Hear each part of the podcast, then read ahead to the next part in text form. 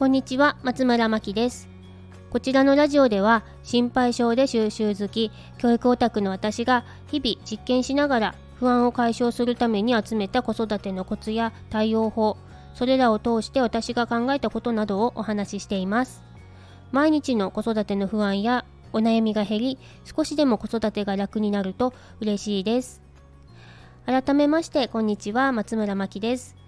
今日は短所を長所に変える方法についてお話ししたいと思います。自分の子供を見ていると、なぜか長所より短所が目についてしまうことってありませんか？子供の長所を伸ばしてあげることがいいって分かっていても、できていないところとか苦手なところが気になってしまって、つい余計なことを言ってしまったり、私はよくあるんですね。おそらくですが苦手なところをどうにかしてあげたいっていう親心から短所が目についてしまうのかななんて思うんですがこの一見ネガティブな要素もポジティブに捉えることでその人の強みになることもあります。知っている方も多いかもしれませんがリフレーミングといって物事の枠組みを変えて別の枠組みで見直すという考え方があります。どういうものかというと例えば私は心配性なんですがリフレーミングすると真面目細かいことに気づける優しい慎重などと置き換えることができるんですね他にも子供によくある落ち着きがないということを活動的とか元気と置き換えられますし秋っぽいというのも環境に馴染みやすいとか好奇心旺盛などに置き換えることができます。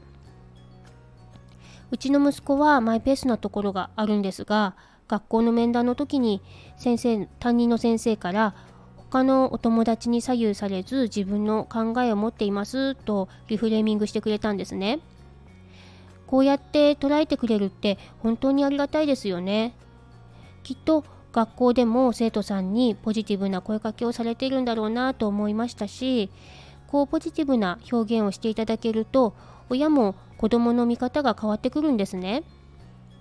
そうすると自然と出てくる親の声かけの内容もポジティブになりますし、いいことずくめなんです。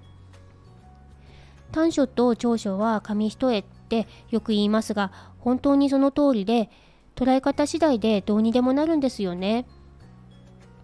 リフレーミングと検索したらいろいろと例が出てきますので、お子さんの短所が目についた時はリフレーミングおすすめなので、ぜひ試してみてくださいね。